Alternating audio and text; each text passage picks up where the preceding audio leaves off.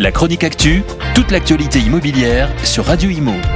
En partenariat avec Regus, des espaces de travail adaptés à chacun.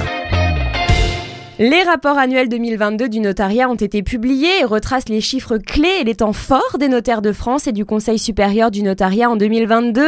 Ce qu'il faut retenir, c'est que l'on compte en France 17 315 notaires contre 9 802 en 2015, soit une augmentation de 76,6%. La profession est à 56,4% féminine.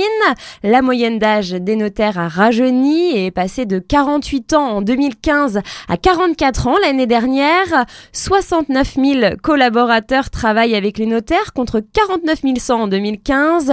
Cela permet de recevoir 25 millions de Français chaque année. En 2022, c'est 5 millions et demi d'actes authentiques qui ont été établis, dont 11% désormais à distance.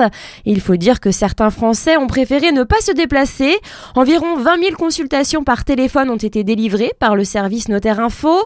Enfin, on constate que grâce à un maillage territorial incomparable, le notariat est le premier réseau de proximité d'accès au droit sur tout le territoire avec plus de 8140 lieux de réception. La chronique actu, toute l'actualité immobilière sur Radio Imo.